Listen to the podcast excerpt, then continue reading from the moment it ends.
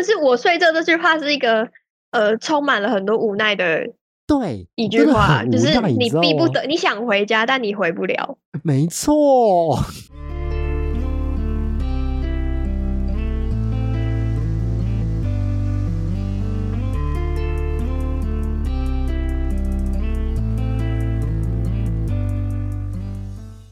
欢迎收听，你又知道了。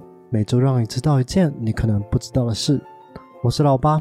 好，那在节目开始之前，先跟大家宣布一个好消息，也就是我们频道接到了第一个业配，拍手。好了，那今天是友情工商，就是献给那个我我的朋友，他是一个由植物医生所成立的粉丝专业，他叫做 Plant Attention。然后他主要在分享一些植物相关的一些大小事情啊，或者是植物医生上山下海的一些日常等等的。那大家如果说有任何植物相关的问题，都可以去灌爆他的信箱。如果是农民朋友们，也可以加入他的赖账号预约专业的诊断服务。那如果说担心只有照片看不出异状的话，他每周六都会在安全感咖啡厅驻店哦。那欢迎大家一起去跟他一起聊聊天，吃个下午茶啦。而这一次这个友情工商呢，我们要来抽奖，就是我那个朋友啊，他特地提供给我两个他们自己打样的一个包包，就是那个 Play Attention 他们自己的一个包包，我自己觉得蛮好看的，就是那个相关的一些图啊，还有一些相关的东西，我都会丢在我的 IG，以及他那边也会发相关的一些文章，那大家都可以去看看，然后一起来抽奖这个样子。那这么好的东西要怎么进行抽奖呢？其实只要到我的 IG 跟 Play Attention 的 IG，我们会发一个共同的一个发文这样子。那只要去分享这个共同的发文并按赞，就可以参加我们的抽奖哦。相关的资讯我会放在 IG 的资讯栏以及 Podcast 资讯栏里面提供给大家。那今天搭配这个夜配主题，我们就邀请到了这一位植物医生，也就是传说中我大学时候的八七加八七等于一起死的另一个八七。欢迎植物医生五胖。耶！嗨，老八 Hello，，Hello，见想不到？吧？想不到啊！哎、先介绍一下这个五胖，他现在是植物医生。他在大学的时候，因为我们俩是同实验室的，我在实验室的绰号是八七，而他就是另一个八七，我们两个加在一起，学姐都说哦，两个加在一起就是一起死，没错。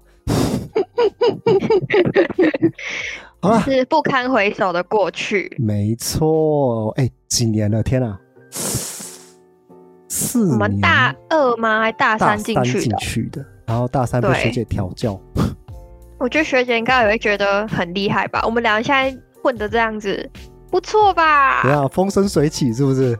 有声有色，有各霸声有一方色，各霸一方。你敢讲，我不敢讲啊，不好意思啊。我敢讲啊，别人不敢听而已。啊，谢谢谢谢谢谢。好，哎、那你要不要先跟大家介绍一下？哎、你身为植物医生，植物医生到底在干嘛？你要帮植物看病是不是？你要帮我们解剖吗？OK，那我来介绍一下。顾名思义，它是可以当植物的医生的一个职职业业。那他到对他到底要干嘛？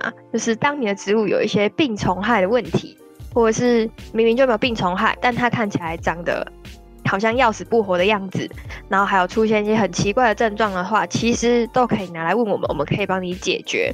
然后那这是一个比较直观的部分。那第二个部分呢？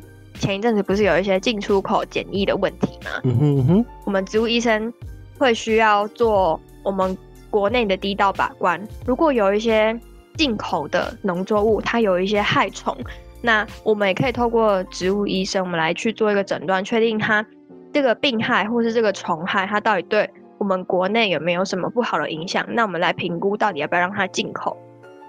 这可能有点久，我不知道你知不知道，就之前山竹，就山竹哦之前是被对对对对禁对禁止进口台湾的，所以说这相关的检疫也是也是由你们负责，对不对？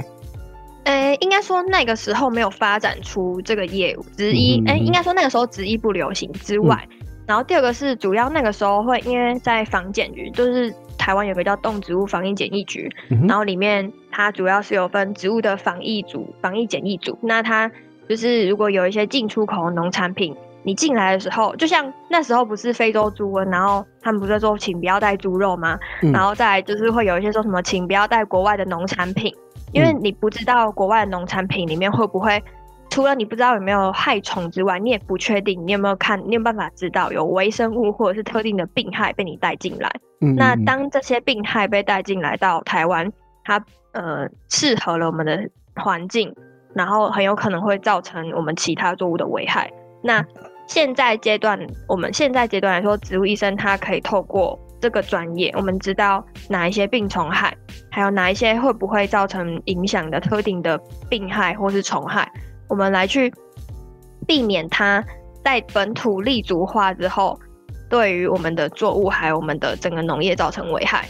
那我们可以做一个把关的职业。嗯哼，对对诶对对对，这个让我想到，就是它，因为有点像在防疫外来种的感觉，就像是诶，有有有点这个福概念。寿螺这种东西，有是不是有有点算是类似这样子的防疫？呃，对，防御活动外来种，对不对？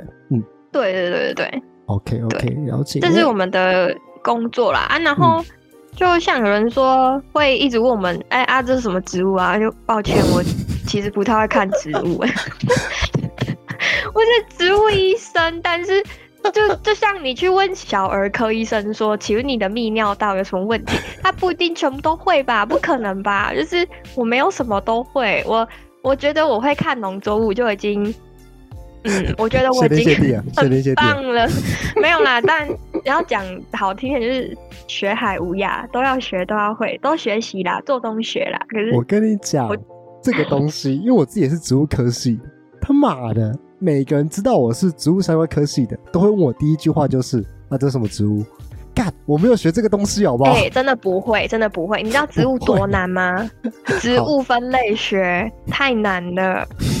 对，啊，到哪都会被问。我还记得某一次没错，那个我因为我是外交替代役，那时候我就被分配到外交部，然后外交部我们因为第一天进去嘛，我们就要跟里面的司长去谈话，然后那个副师长好像直接就问我说：“哎，你是植物科学系的对不对？那这棵植物是什么？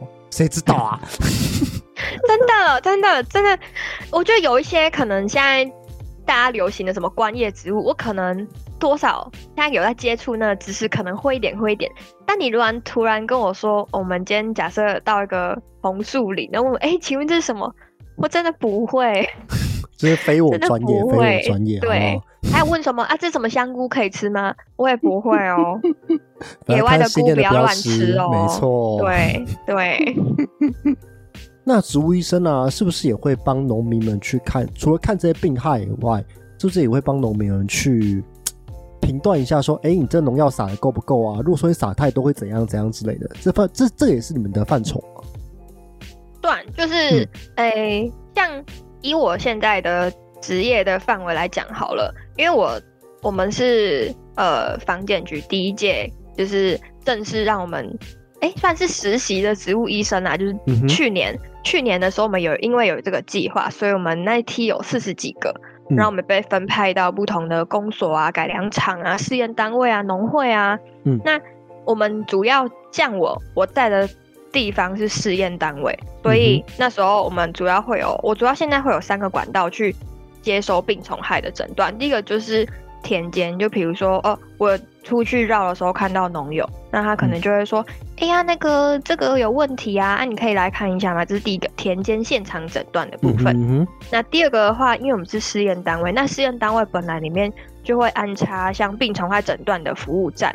那有一些已经来这边就是送样，然后想要来了解病虫害很多已经累积很多年经验的人，他就会直接带着他的样本，带着它死掉的植物，或者是快死的植物，或者是看起来好像被喷到药的植物，就是拿来我们这边。那如果必要的话，要做一些实验或者是一些检验的动作的话，我可能也会去，就是去帮忙。嗯哼嗯哼那还有第三个部分是，我除了创了我的一个 IG 的粉丝专业之外，我也创了一个 LINE 的账号。那呃，这就透过推广的部分啊，就是如果周围有其他农友有拿到我的名片，或者是知道我的联络方式的话，假设他们不方便送检过来的话，他们会传照片给我，然嗯后我就可以帮他们做一些诊断。但是看照片跟看实体又是不一样的感觉。假设我今天拿一个叶片给你，那我就只拍一个小小的它有斑点的地方，就是你没办法知道说它那个斑点或是它那个叶片在整个你的田里面它分布的情形是怎么样。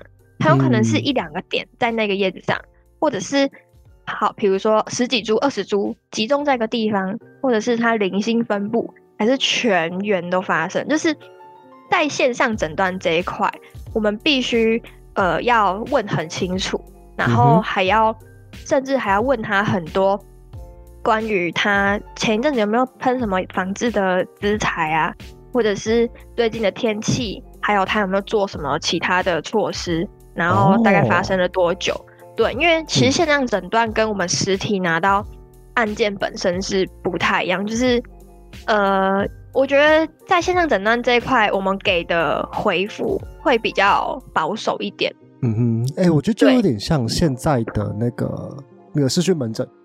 对就是对对对对对我觉得那概念。对对对，就是那个这个，你只传了一个照片过去，这个不够，就是你需要更多的一些细节的询问。你们发烧啊？没错我我不能只看你两条线我就开药给你，不行，因为两对条，线原因很多，就是你可能放太久，你的唾液有污染或者是你采样不采样不正确也有可能对，。没错，对，哦这个蛮就跟就是对，这就是线上诊断跟实体看到你本人的一个落差。对，嗯所以我觉得对我来说，而且你你在线上诊断，你有时候你没你不会用回电话方式，你会用讯息。那嗯讯息你又要你又不能讲的太直接，你又要有温度。反正我觉得线上诊断去讲话有一点有一点比较难啦。对就是客服中心啊，对，但我最后还是会告诉他说，呃，我先给你某一个某一个方向的解答。嗯那如果你想要更详细的话，你直接把样本寄来我们单位，我会帮你做更详细的诊断，嗯哼嗯哼，或者是如果他地方不远，我就会说，那我去你填，这样哦，哎、对。那你遇过最有趣或是最荒谬的事情有哪有哪一些？对 我想知道最荒谬，来来来来来哎、就是呃，我去年刚刚进去的时候是四月多，开始在我现在这个单位，嗯，然后五六月就是疫情嘛，所以我们也没办法出差或干嘛的。嗯哼然后去年好像因为通常五六月是有梅雨季嘛，嗯然后七八月开始会有台风，然后大概从那时候开始，五六七八月。那时候就有一个农民，他每逢下雨天就会打电话来。那你也知道，下雨天农民不能喷药嘛，啊，不能喷药就很无聊，他就打电话过来，他就喂小妹妹吗？请问是小妹妹吗？啊，你好啊，开始真的聊了聊，半小时就过去了。然后后来我就问了我们那个单位的阿姨说，啊，为什么每次下雨天她都打来？然后就跟我说，一宿他有一些心灵上的不舒服，需要人家帮她疗愈。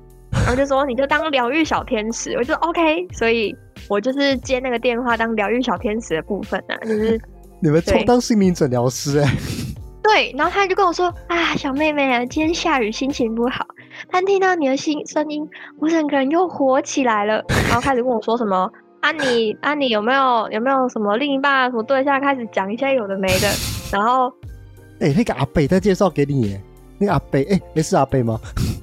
是是是他他在对介绍对。象给你啊，然后我原本以为他要说什么，他要儿子还是什么，他要自己上是不是？好像没有，好像没有，他就是很热心呐、然后哦我还跟他，他就说啊，你有没有车子啊？要不要买车啊？我说没有，他说我可以借你呀、我以为我以为他要说他他要送你，你知道吗？我以为他要送我，没有没有 没有。好，谢谢。对，那除了这个蛮好笑的事情之外，还有就是，呃，其实农民都很热心，就是嗯当你给了一些建议，给了一些方法，他们可能真的有一些用的时候，有一些用，有一些好处，哎、不是好处，有一些功效，useful，对，有一些你你给他的方法，他觉得有效之后，他开始就会在信你，就是在信你了啦，就是觉得哦，你好像有点什么东西，哦，然后那个 feedback 就很多，就除了你真的学习到东西之外，还有另外一个就是他们采收的时候，你绝对会分到的。对，哎，我那时候有一整个月嗯都在吃四季豆，哦，四季豆吃到怕，真的怕。真的怕爆。哎，在这边跟大家介绍一道四季豆我觉得不错吃的料理。哎，那个你可以马铃薯切小块之后，然后跟四季豆一起去炒，这其实蛮好吃的。这个认真，这哎、很厉。害哎、这个不错，你下次马铃薯可以试试看。切小块是不是？呃，切小好块先煮，就是那个，因为马铃薯很容易生，你先煮个十分钟，然后十分钟捞起来，然后把它跟那个司机都一起下去炒。那个你可以，你可以刷个蒜什么的去爆香，爆香是不是？对对，然后要不要哦去去煮还不错。对，厉害哦。那这样子听起来，你们是有一个建，因为像建立信任的过程，感觉对，对。那就跟你在嗯辅导当什么心灵诊疗师那个概念有点像。我觉得，嗯我觉得人只要跟人跟人沟通有关的工作或者是性质的话，你都需要跟对方建立一个桥梁、一个信任感，嗯哼你才有办法继续搭下去。就像业务，你要跟你要卖你的东西，你一定要跟你的客户把诺嗯哼的概念是一样的。哎、对。那你觉得最难的部分是什么？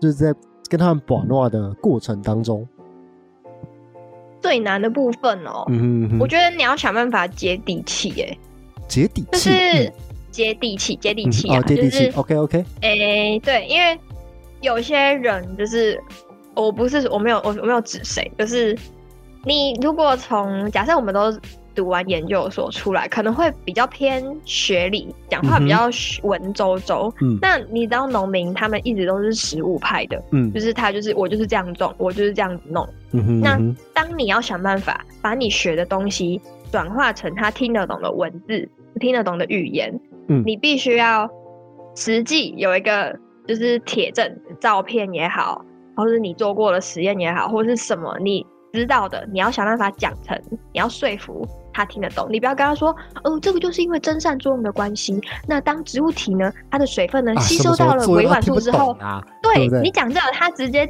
脸都黑掉，说你跟我讲重点，你讲那个都没屁用。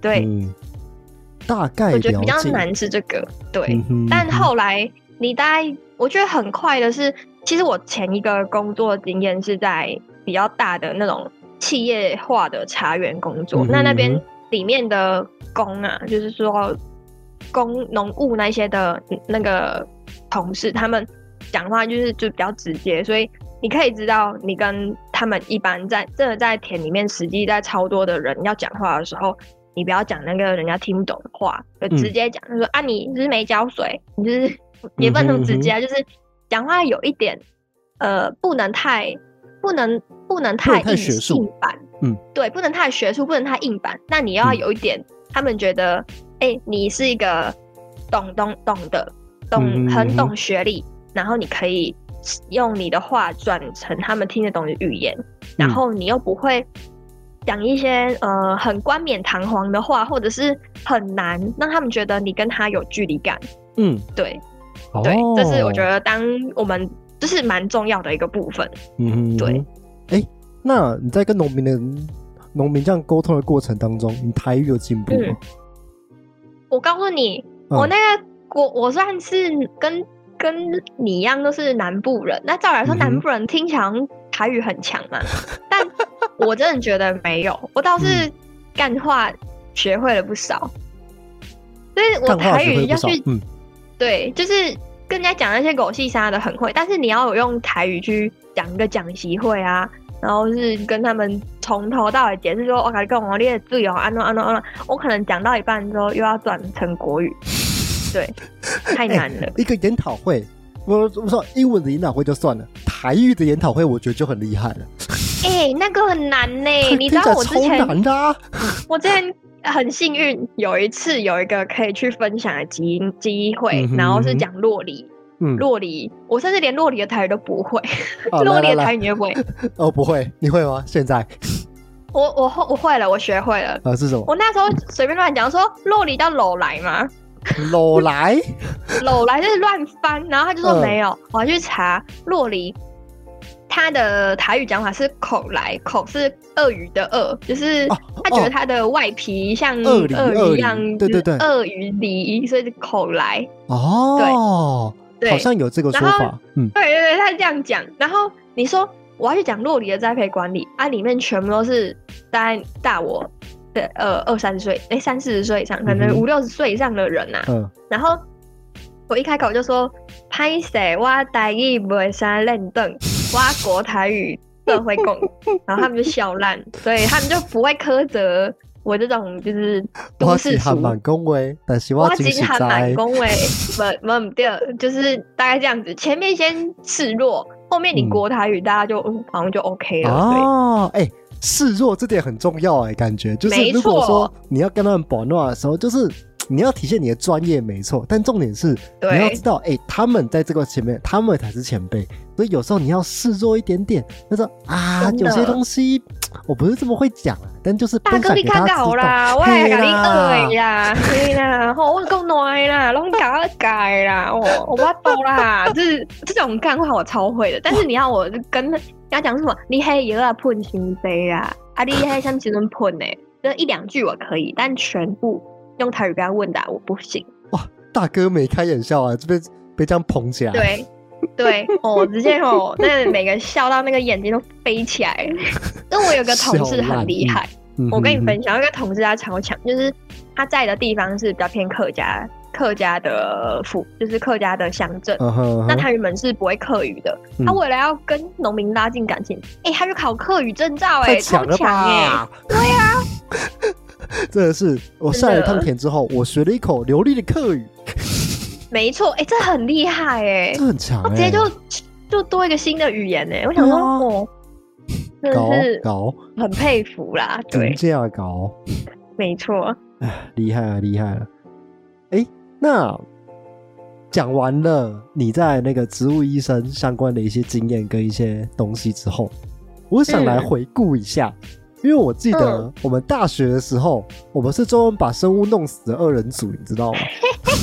然后对你，现在在那边救植物，是不是很荒谬？我从来没想超级无敌荒过，谬。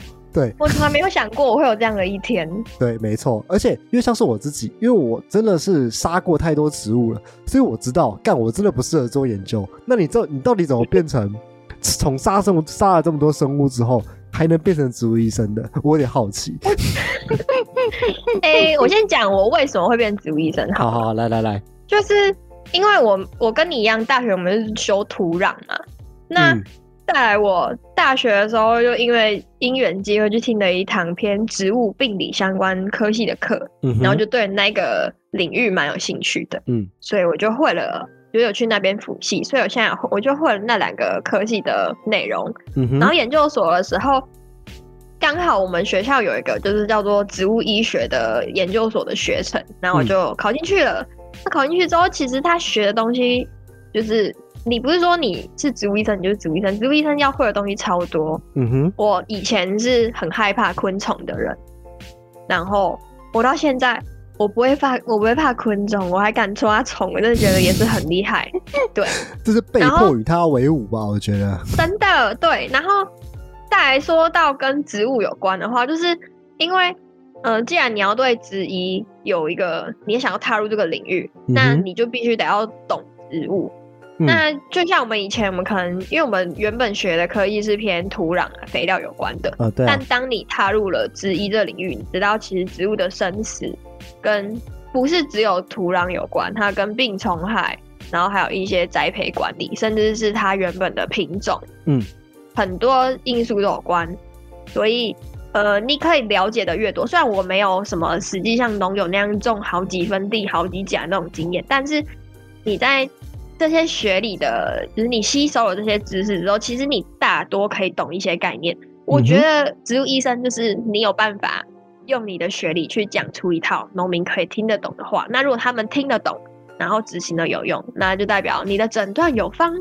那这个概念，哦，专业，对不愧是专业分析。对，我觉得我我比较像是传授知识跟传授学理成农民可以接受跟执行的方式。啊，就是一个就是对翻译机，就是你把学术的一些东西翻译给农民他们听，然后让他们知，道对然后还有帮他们。刊物。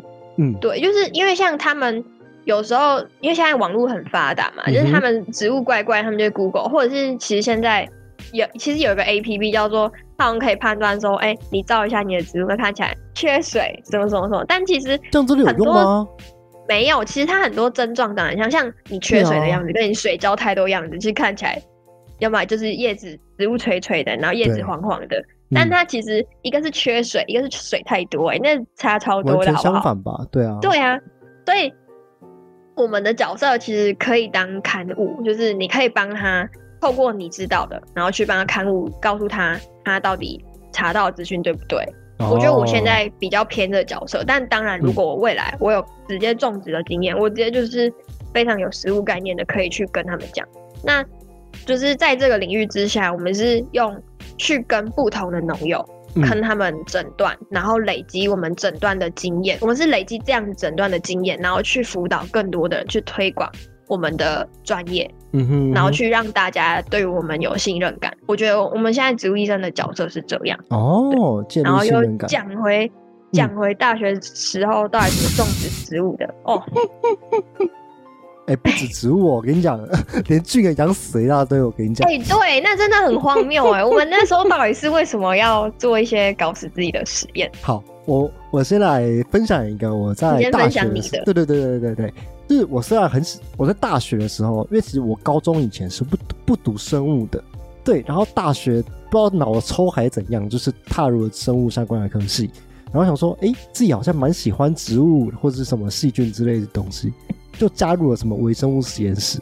啊，殊不知我处理过的生物们下场都不太好，就是我大就大学的时候，就是大二进实验室，那时候我们要养菌，然后那时候好像学长吧，学长就丢了十二只菌给我，就要我们去系带培养。那我跟大家讲一下，说我们要怎么养菌这件事情，就是我们会配所谓的培养基，大家可以想象，就是我们要配一个果冻，然后让菌可以在上面生长这个样子。对，大家可以想象是那个植物的家，它的材质就是果冻洋菜的那种感觉，它里面有很多很多的营养。对，那我们要做的事情呢，就是在上面让它，就是让它不断生长、生长、生长，然后就是不断的让它生长下去，然后去做相关的实验这样子。对，然后做到之后呢，就发现哎，诶好像有一只菌蛮厉害的，对，然后就把它送了定序。为什么要送定序呢？就是为了知道，哎，这只菌到底是谁。好，但送了定序之后，回来之后，学姐直接跟我说：“你这只菌根本不是原本那十二只菌啊，你这是病原菌，你知道吗？哇，直接污染呢！直接被污染。哎，你自己也一样好不好？我也是很荒谬啦。对我们两个就是因为那个实验室的大二，呃，哎，那时候我们已经大三了，对，那时候的那个实验室的大三只有我们两个。那个时候呢，我们又被一位学那个博班的学长，呃，博班的学姐，学姐，学姐，她会揍你。对他他不他会揍我，不好意思，我就被博班的学姐带，然后那个学姐呢就一直觉得我们两个真的是白痴，然后就给我们了八七加八七加等于一起死的绰号，没错，没错，对。啊。我觉得我们那时候会，我们那时候是，哎、各自的时候有各自的雷，或可能，可是但其实不会不顺，但我们两个只要一碰在一起，就是全世界毁灭。对啊，就全世界毁灭啊，对，就因为不知道在干觉得我们是一个加成的感觉，就是不是等于一七四是大于一七四，就是比一七四还要更可怕。就我们可能之前，我们之前假设各自就是你的植物死掉，或是我植物死掉，那我们两个一起做实验，就是全世界毁灭全世。界一起死是 什么，什么什么灭菌符开始出问题啊，然后什么不小心要那个要做那个要要养菌的时候，然后因为我们会用操作台，然后嗯要、啊，开先跟大家解释一下操作台是什么好了。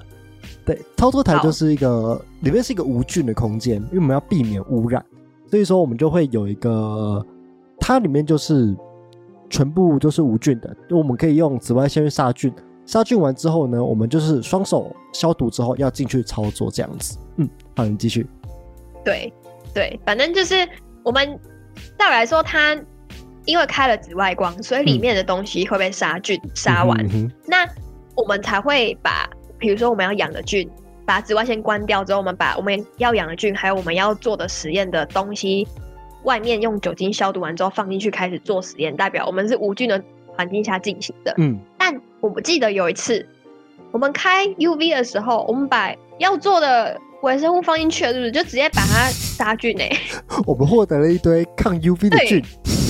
对，我们就直接把我们要做的，比如说我们的目标微生物，我们要拿病原菌，或是拿什么有益微生物，然后去继续去繁殖，然后去做其他的处理的时候，嗯，我们就把它放到了有 UV 的操作台里面，所以我们那两只直接毁灭，根本就不用做。我记得放多久？好像放了两个小时吧。对，超强哎、哇！直接我这我这我们两个直接傻眼，想说真的是我说干，崩溃到不行，是开了？谁开了？哎？结果其实是我们两个自己开的，我们两个 也不知道，。完完全全不知道，真的很对智障。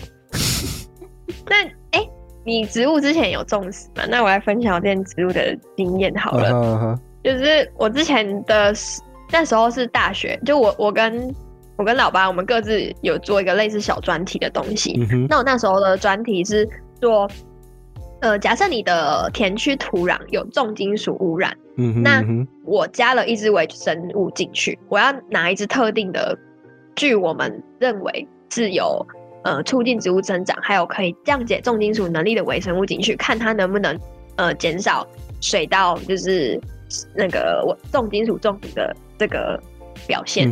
好那所以我们就现在就知道了嘛，我们要微生物，我们还要嗯种水稻，对不对？好，嗯好，那我就种水稻啦。那水稻其实要怎么种呢？但是我后来研究所才知道水稻要怎么种比较好种。嗯我之前大学那时候种的时候就是。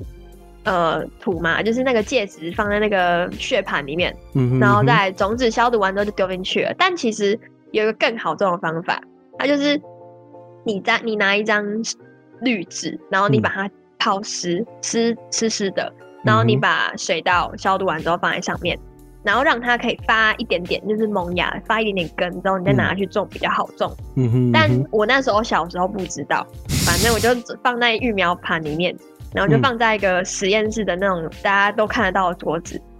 然后呢，就慢慢看，慢慢看啊，一个礼拜啊，两个礼拜啊，它长出来了，越来越高。突然，我每天都去看它的长得怎么样。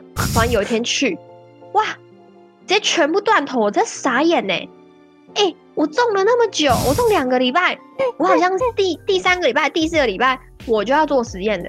然后我突然有一天早上去，哎、然后全部断头呢。然后，我学长，我学长就跟我说，我学长就跟我说，哎、我刚好看到那个有蟑螂在那边经过，啊，好像是蟑螂吃的。哦，我的水稻被蟑螂吃掉了，真的很荒唐哎、到底？对我种了两个礼拜，然后我第三个礼拜、第四个礼拜就要做实验了，然后结果啊被蟑螂吃掉了，我直接傻眼。对，这让我想到，就是那个，因为我们那个实验室虽然说是一个种种植物、种就是养菌的实验室，但是我们旁边有一间储藏室，里面它里面非常非常多的蟑螂。为什么呢？因为它里面的资材好像跑出来，然后就养了一堆蟑螂在里面。有一年，嗯，我们为了把这间那个储藏室给清掉，我们做了什么事情呢？我们就是那个，对，我们就丢了两颗水烟进去，然后然后就跟烟雾弹一样，然后丢进去之后，直接门缝全部塞满抹布，不让它跑出来。我们就这样过了那应该是，漏网之墙啊。对，对，就过了一个礼拜。过了一个礼拜之后，打开你会发现蟑螂全部冲出来。我想说，干，你为什么？你为什么在里面一个礼拜你还可以活着？对，所以是不是蟑螂也有抗药性？有可能会有，有可能有，有可能。我觉得对，超级恐怖。那我刚刚说除了水稻的实验之外，嗯我不知道你有没有一个经验，就是这是研究所的经验呢、嗯哼，好像每个要做植物相关的研究生，他一定会遇到一次，在他的试验，因为我不知道，哎、你的实验你要做盆栽实验嘛？我也要。嗯哼，对，那盆栽实验照理来说，你的老师、你的老板都跟你说，你要做三次重复哦，也就是第一次试验完之后，要再做第二次试验跟第三次试验，看这三次试验有没有在线性。那至少要有两次。那如果老师更严格一点，他会说你可能要做四次次，要有三次，对对或是五次要有几次。对，嗯好，我那时候是做。我算一下，我总共做了五次还六次。那你知道为什么要做那么多次吗？嗯，为什么？因为啊，我不知道，我觉得你应该有这个经验，就是据我所知啦，只要你是读植物，或者是你要跟种植物有关的研究生，你一定，我现在调查起来，那个田间调查数据调查起来，十个大概五六六七七个，好七个保守点，七个以上，他都会遇到一次。呃，什么跳电啊、停电啊，然后生长浆温度大变啊，然后一夜之间早上起来全部烧掉，我跟你讲，也不是烧掉，就是全植物全部 lanky。哎、那真的是就跟农民一样，你遇到那种天那个大风灾，然后你直接直接没救啊！对你直接没救，你真是哭不出来，你在想哭，但是哭不出来，就是这个感觉。我跟你讲，我跟你讲，这个东西在我研究所的时候呢，不是只发生过一次两次，是只要我一离开台北，一离开实验室，一回高雄一次，就会发生一次。我经历过的跳电，我印象中的五次，然后生长箱温度过高六次，还有一次 我在生长室里面，因为那个，因为我们为了让里面尽量干净，我们会是一个生长室，我们是可以直接走进去的那种。好，我那天在生长室里面疏苗，就是把把那个太多的苗给挑掉。它发生了什么事情呢？我做实验做到一半，生长室外面的温度调节剂直接掉下来，超级无敌大声，我靠。我说康，我都靠腰撒小，出去看它直接掉下来，然后那个风扇直接失去控制，我想说干撒小，而好且我还！而且我有一个更扯的，就是基本上那个生长室里面应该要是非常干净、没有虫的，但是呢，嗯，在我的研究所过程当中，它里面就经历了四次的虫害。我跟你讲，这个是共用的，我没有办法，因为那时候我没有办法到，我只好去买那个杀虫剂，对，我还去问虎胖说哪一个杀虫剂有好用。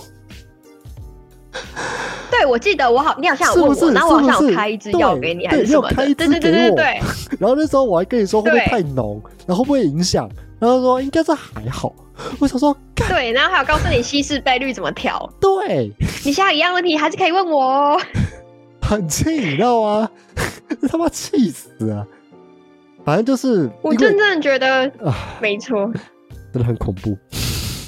就是因为这些事情发生过太多次了，我就那时候只有那时候说一上，因为说一上已经发生过非常多次。那时候我我们跟我老板要去中研院，那时候我就直接跟他说：“哎、老板，我想休学，怎么办？” 直接在车上哦，当面哦，他逃都逃不掉、绝望哦。对，就是我就直接跟他讲我的状况，就是仪器全部都会坏掉，然后生长室也是，生长箱也是，甚至连我要测东西，下午还好好的仪器，半夜测它就直接挂掉，然后隔天早上它又好了，他妈的！我是不是不适合做分实验啊？明跟你对着干，对啊，就是跟我对着干的，到底是干嘛？真的很气，真的很气所，以你是你是那种连放乖乖都没有用的那种吗？没用，没用，完全没用。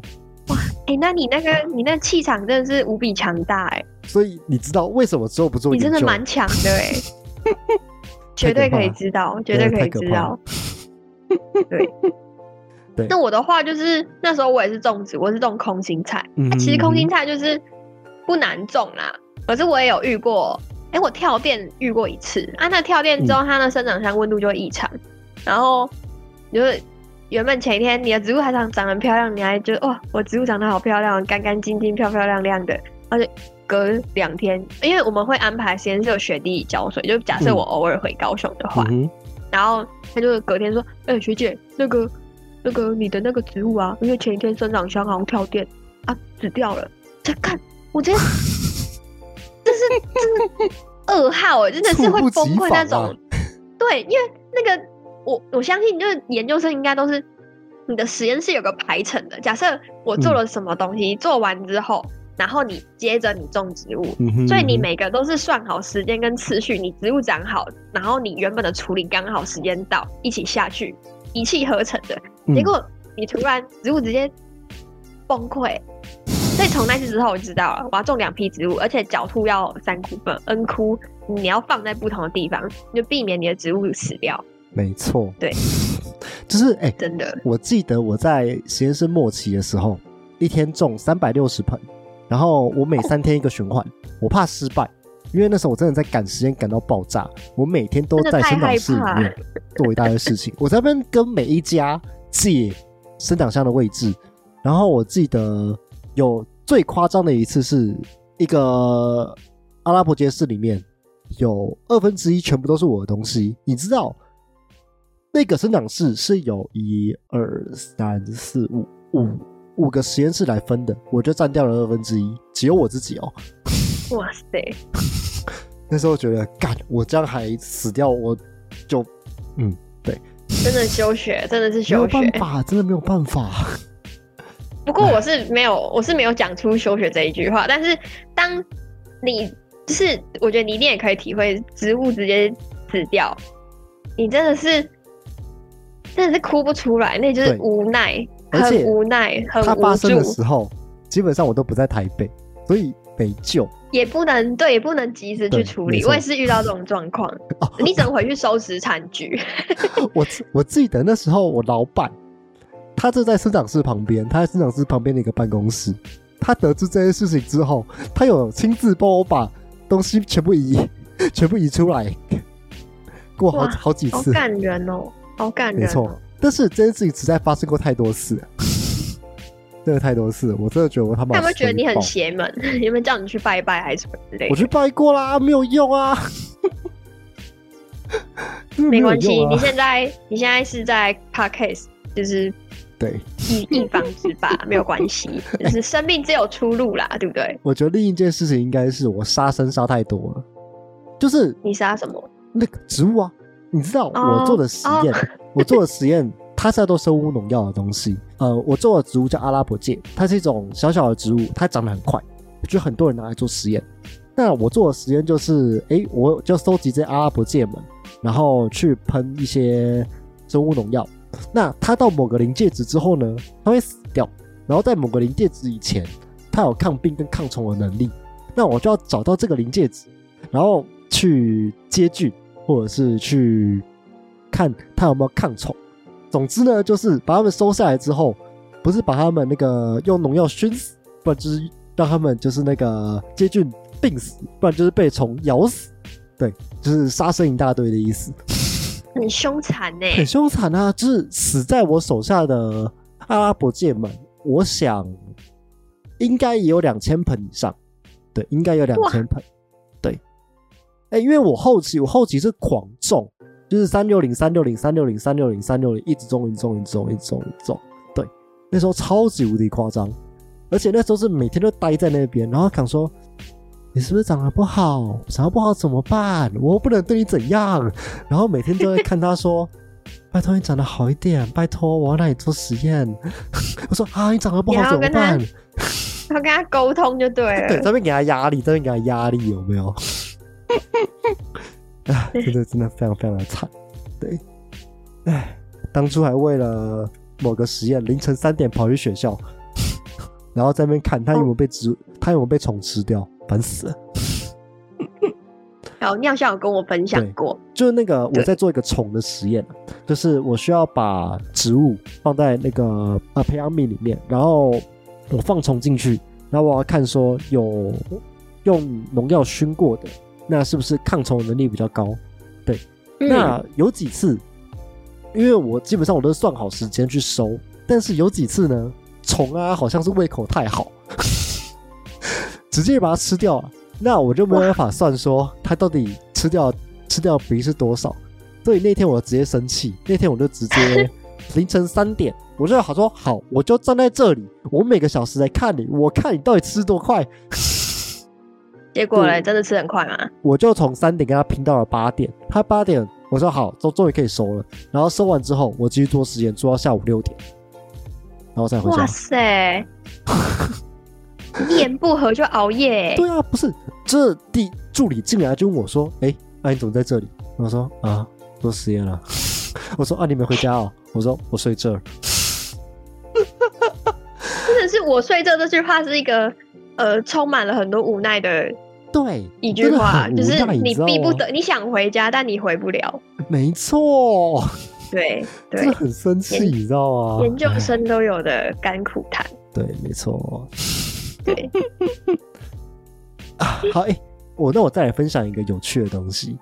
好啊，就是一一样是大学跟研究所发生过的东西，就是哎、诶你记得我们培养基怎么配的？记得对对对，就是用灭菌符嘛，对对对对对对对，就是那个呃，先给先跟大家解释一下，就培养基就是锅啦。对呃对呃，我我我先从头解释一下好了。培培养基呢，就是我们刚刚讲的，就是植物呃我们要养菌用的嘛。那我们要怎么配呢？我就把它，我就准备一个锥形瓶，把那个一些像是牛肉萃取物、马铃薯萃取物的粉啊之类的东西加进去之后，然后加洋菜粉加进去，加水，然后丢到刚刚讲的灭菌釜里面。那灭菌釜简单来说，它就是个压力锅。那压力锅在就是那个，就是它就要高温高压，让让里面可以完完全全的灭菌这个样子。嗯，那就是你在做实验的过程当中，你在灭菌釜旁边，你就会闻到很香的气味，像是牛肉汤的气味，或者是马铃薯浓汤的气味。看你当天培养基是配的是什么东西？哎、这很没有哦，我告诉你，我没有觉得它有牛肉萃取物的部分。我跟你分享，嗯，你知道你刚说的那个牛肉萃取物，应该有点像 NA 啦，就是是我们俗称大家拿来配就是养细菌的那个 nutrient broth 的那个培养基。嗯你如果想知道它是什么味道的话，我跟着你说有一款食物，它味道很像哦。是什么？是什么？我 我忘记是全家还是 seven，它有个叫做蒸蛋汤的食物，它汤喝起来，哎、它微波的时候你闻到那个味道，就是它在灭菌的时候飘出来的那个萃取物的味道。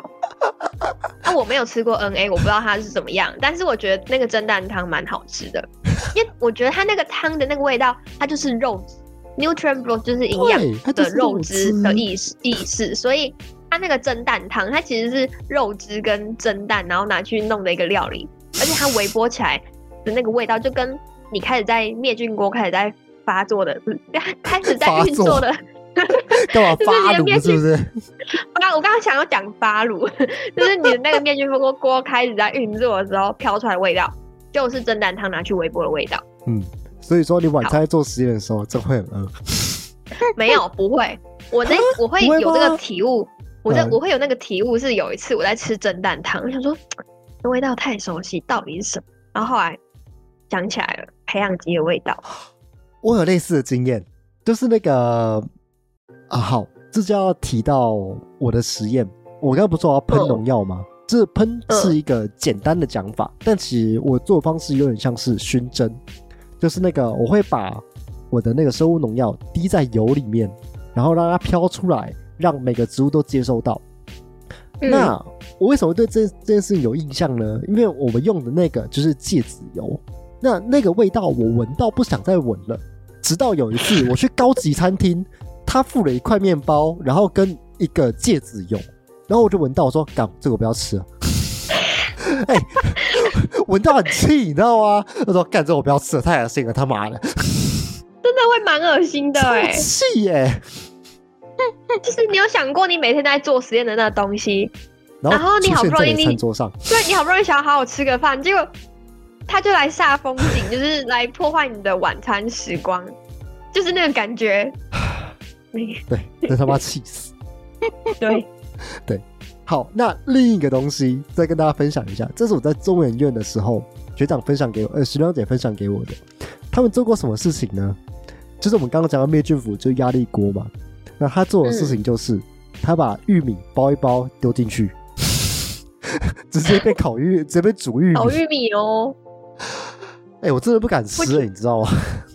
哎、其实想一想，我觉得烤玉米好像还好。我想到，如果你拿去煮肉，这个我不行哎、很 不行哎、你天因为它！煮肉飘出来的味道就是培养基的味道啊。那你到底在吃培养基还是在吃肉？哦，而且它直接跟就是灭菌锅大家不会洗，所以它会有成年累积的那个臭味。味。对，而且我那时候都不敢讲，就是我之前会配那个重金属的培养基啊，啊，我靠！我的培养基有加那个，我是加砷哦，嗯，就是会让你那个黑脚病的那个砷哦。我加那个哎、那我记得是什么八十 ppm 还是一百二十 ppm？那个很浓呢、嗯，你对大家如果有兴趣，就是水稻田到底多少以上叫做重金属生污染的话，你可以去找。就是我记得我那时候好像是配八十还是一百二，反正就是蛮浓的一个浓度。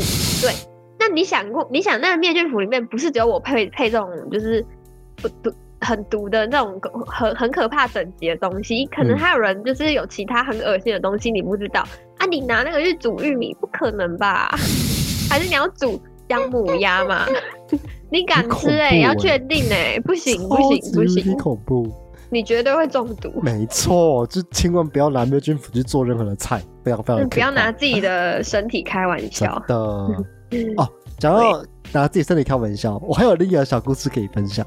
就那一次，其实我在中美院，那那个时候我跟两个博班的学长姐，我们去那边好像有一个类似干妈店的地方，就是有点像是他们的福利社，嗯，它里面就有嗯卖那种，哎、你知道那种爆米花，对，就那种一个嗯盘子，然后里面很多生的爆米花，里面有加奶油啊之类的东西。哦，就像 Seven 还是全家卖的那种吗？对对对，只是它这个盘子，它就是它有把手，你可以就是直接放到火炉上这样烤这样子。那我们看到这个东西之后，我们就说，哎、这好久没看到了。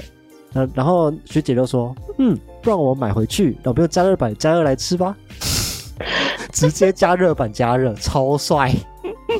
但我觉得加热板还可以接受，因为它不是一个，对，它不是一个闷起来的环境。对，那最后没有实行这样计划，毕竟家里还有大人。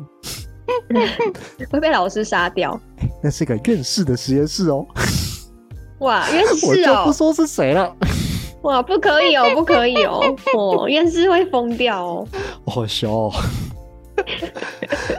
这个是真的是我们杀死植物的过程吗？没错，真是有趣有趣。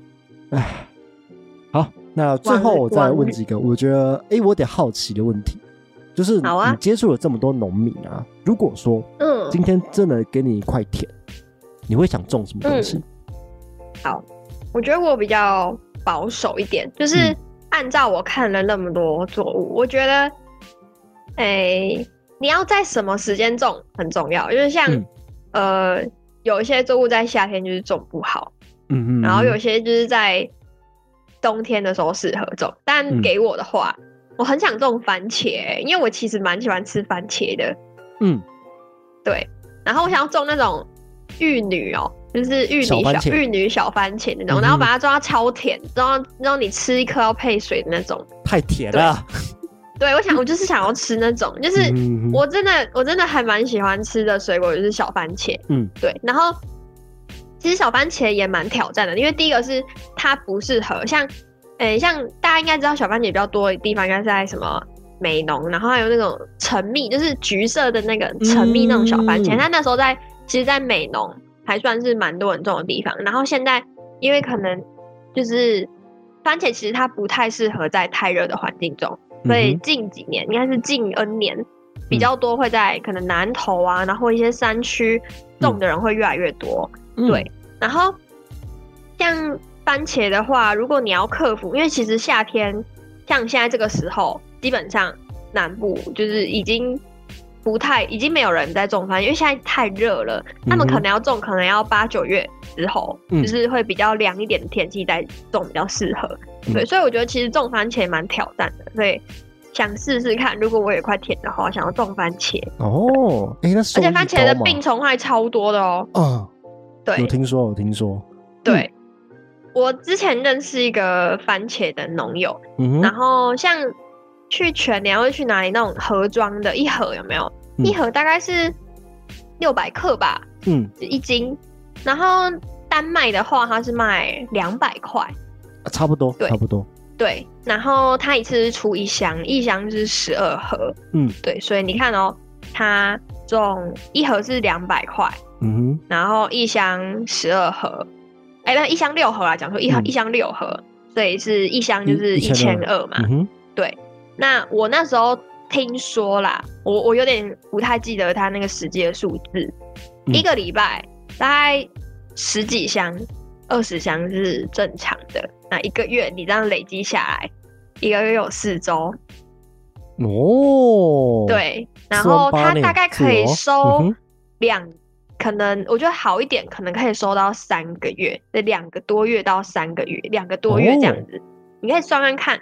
然后一年，如果你有办法种到两季的话，嗯，不得了哎、你自己算算看那个那个哦，哎，蛮但是当多的欸，然也是嗯。你前期的投资跟那个你的管理要好，你才会有这样的收益。嗯哼，对。嗯哼，可是哦因为像他是一个种出心得的人，因为他一开始也有经历过，就是很种的很不好，嗯。然后很惨赔的经验。但他后来可能已经有一些，就是你种到出最后就出师了嘛，经验法则，然后再加上，对对对对，再加上你有一些那个呃成本，就是有一嗯些器具，然后你升级你的配备之后，会假设它原本是网式，然后他后来嗯把它改成高级温室，然后温室里面它后来甚至又加了可以环控的那个设施，假设它可以告诉你说，我的相对湿度在几度的时候，会提醒会提醒农民说，哦，因为现在可能有点太热了，然后可能湿度不不够不够，那我可能会有一些洒水装装置装置来增加田间的湿度，或者是喷水，或者是浇灌什么什么的，就是它会有那种智慧农业的这个装置跟这个设计，会更精准的可以，你可以更精准的是对到对，然后对到你的生产方式，然后甚至就可以连带的影响到。你怎么样去节省肥料的用量啊？然后你要如何去控制病虫害啊？对，所以我觉得很有学问。对我其实蛮想种番茄的啦，蛮有趣的，蛮有趣的。嗯，那你嘞？你又想种什么？我不知道哎，因为我如果说我种的话，因为我没有对那个这种植物病理相关的一些东西，我单纯梦想，我想种种看巧克力，种哎可可吗？可可，对。我之前有去去参访过可可园。好重吗？可可可可就是果树，其实它就是要多年生。那对可可之前，你看可可在什么非洲，就是那种比较热带的国家有的作物嘛，所以你想它一定是在屏东啊南部。对对对对对，嗯。台湾现在有在种可可比较大的种面积，就是在屏东。我记得屏东有一些可可园这样。嗯。然后，因为它不是一年生的，它它是需要你种到一个阶段之后。它才有办法结果，而且可可的可贵是可贵在它，它其实你有吃过可，你知道可可有可果肉吗？我知道，我知道。那你有喝过可可的果汁吗？很好喝，它就甜甜酸酸的。哦，对我有一次参访的时候有喝过。嗯，没有是果实，它它它现在它有两种方式，一种方式是你的果实破开之后，它里面有果肉，嗯，果肉可以拿去榨汁，做成可可果汁或者是可可果。果肉可以吃，那它里面的那个种子，你要把它晒干之后，然后才会去做。我们做的巧克力是用可可的那个可可脂脂肪的那个可可脂去做的，对，所以它是分，它可以分成果肉跟里面的核果核，然后去做后面加工的部分。哦，对，所以可巧克力会，我不知道巧克力算贵吗？巧克力算有点高高单价的东西吧。它贵是贵在因为你后面那些处理的。程序比较贵，比较呃比较耗时，也比较耗工。我们那时候还有体验，就是做生做生巧克力哦，对就加对，然后还有喝鲜奶油之类的。对对对对对，然后还有喝可可的果汁。对，哦，我觉得蛮有趣的，酷。对，哦，所以好重吗？那时候你们去参访的时候，我们那时候去，它其实有一个规模。哎，可可的话，哦，我觉得它。大家可能，呃，有有人会说它不好种，就是第一个是栽培管理的部分，因为假设第一个你挑的你挑的种植的地方不对，假设你在一个比较冷的地方，那它第一个就是因为它本身作物的特性，它必须在比较热的地方，那你在比较冷的地方，它当然可能在生长上就有一些限制。嗯，那第二个，假设你本来环境就不好了，那你在你的栽培管理跟给肥料的方面，你没有去做一个好的控制的话，它更会让它的生长势变得不好。然后呢，又因为可可，它在台湾其实现在种植的人不多。那呃，现在来说啦，就是虽然大家都开始推崇什么友善，然后安全农业，但在这些基准之下，其实你可以用化学农药，但只是因为现在大家呃对于农药的农药比较。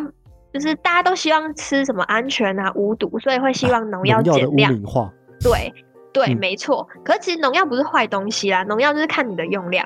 那因为呃，台湾的农农药是这样，就是假设我们现在种水稻，就是你你可以可想而知，就是作物越多，那它需要防治的病虫害，哎，应该说那个作物在台湾种的面积越多，然后它又属于比较大宗的作物的话。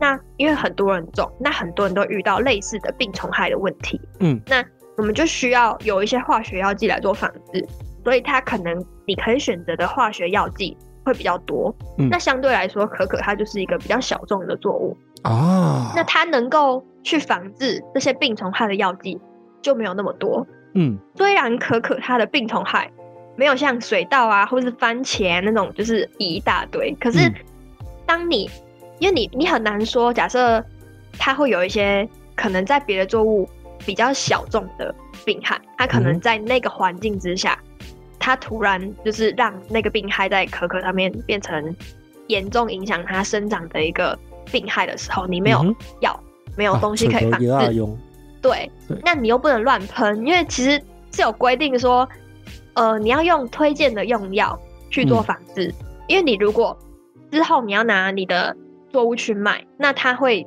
验农药残留，嗯假设你哼验到了一只，就是我们没有推荐它，也而且它也不能被容许残留在可可上面的药剂的话，你是有机会会被罚钱的哦，会被会被就是会被呃政府劝说你你要去做一些改善啊之类的。哦，原来如此，对，所以一定要用推荐用药就对了。OK，对，你要用推荐用药，嗯，所以就是嗯哼，对，像哦，我认识一个农友，他种蓝莓啊，蓝嗯莓其实也他没有说不好种啊，只是因为我那农友他是种友善，所以他不想要，他不想用化学资材。其实他已嗯经，几乎算是有机，只是因为他还是会用化学肥料。啊，台湾的有机农业是你的所有生长过程，从你施肥、管理到最后，你是不会用化学药剂的。嗯哼，嗯哼但友善的话，其实友善你也是可以用化学药剂去做防嗯治，但是我那个农友他没有用化学药剂去做防治，他是有用化肥，但是他没有拿农药去做病虫害防治。嗯那他因为蓝莓，你觉得蓝你自己你觉得蓝莓是在比较冷冷的地方种，还是对冷？对，那台湾是比较热，所以你要来台湾种的话，他势必会挑选一些比较适合台湾气候生长的的品种。嗯，那因为它种的地方，呃，旁边的杂草还有一些作物想比较复杂，然后它是网室，不是温室。温室的话，它的那个那个网网目比较密，所以可能比较可以防一些害虫。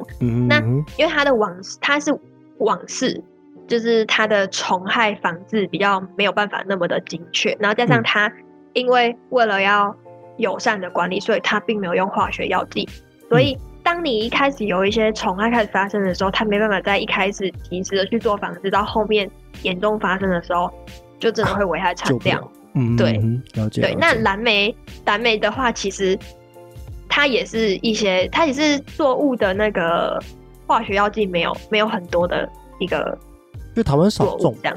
对啊，台湾对，少，就是现在还没有很多，它就是还是小众。对啊，嗯哼嗯哼，OK，cool，蛮有趣的。嗯，那刚刚其实讲了很多植物医生相关的东西，也分享了我们两个杀死植物的经验。那 可想而知嘛，就是我们两个都不是什么绿手指，就是嗯，种很多植物都会死掉的那那种人。所以我想问一下，如果说可以再选一次的话，你还会想再当植物医生吗？就是植物选植物相关科系。哎、我要先说，我我现在没有，我现在没有不是绿手指，我现在是说了一口，说了一口，说了一口好，说了一口好浓，种的一口就说了一口好，好 不是种的一口一口好甜，说了一口呃说的一口好甜，说了一口好甜。对对对对对对我现在说了一口好甜。嗯我觉得你如果再让我选一次哦，好啦，应该还是会啦。嗯，哎、可是我真的没想到，因为我高中的时候生物很烂哎、我高，你知道我高中是不读生物的，你知道吗？然后最后我来读，然后最后我来读植物。对，我就觉得我高中生物很烂哎、对啊，哦，我分享一个，他妈的，我下我下礼拜要教一个高二的选修生物，完蛋了。哦，真的、哦，要加油呢。好，我真的谢谢我。真的觉得我生物不太好，但我后来选的这个科系，我是觉得我可以看我我一开始会对植物，哎、嗯不是，我一开始会对先对病虫害有兴趣，是因为我认识了微生物，嗯，对，然后认识那个你认识病虫害是因为想把植物杀死。没有没有，我那时候是在认识微生物，我觉得微生物很酷，然后你养出来之后，就是你原本从假设你就拿一个死掉的植物，然后你嗯。就分出了一个，你居然可以从那里面分出一个生物生命、欸，嗯。就是你可以分出一只一只细菌或是一只真菌，然后你可以拿它去做，你可以拿它去做无限可能。假设它是有益的，那你可以触发它，你可以去 trigger，对，触发看它有没有一些呃促进植物生长能力，或者是它有没有什么降解为降解重金属的能力，就是这些有的没的。嗯哼其实它有很多特性是可以让你去触发的。所以我觉得从这边开始入门，我觉得我对生物开始产生了一些兴趣。嗯然后后来又因为我们这我们因为我们是土壤，然后我们做土壤微生物，然后它就是为了要呃促进植物生长，所以你为了这个而去了解植物。所以我是因为这样的过程，我才喜欢上这个科系。哦变对所以嗯哼，嗯，对，所以我觉得如果你再叫我去选选一次的话，好啦，可以啦，OK 啦，就是不不会后悔啦。不会，后悔。OK OK，cool，没错。好啦那，你嘞？你你嘞？你会后悔？吗？两年前问我，我会后悔；现在问我的话，哎、可能会想一下，因为有更多更赚钱的选择可以去选。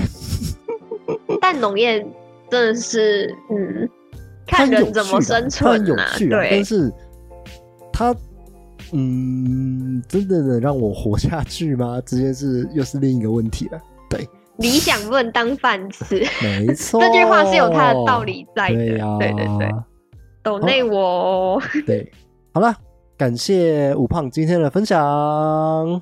谢谢老八邀我来。没错，那大家记得去我们两个的 IG，那去我们的发文点赞分享，然后就可以参加我们的抽奖哦。好来抽奖，那今天的节目就先到这边，我是老八，我是五胖，好，那我们下次再见，拜拜。拜拜。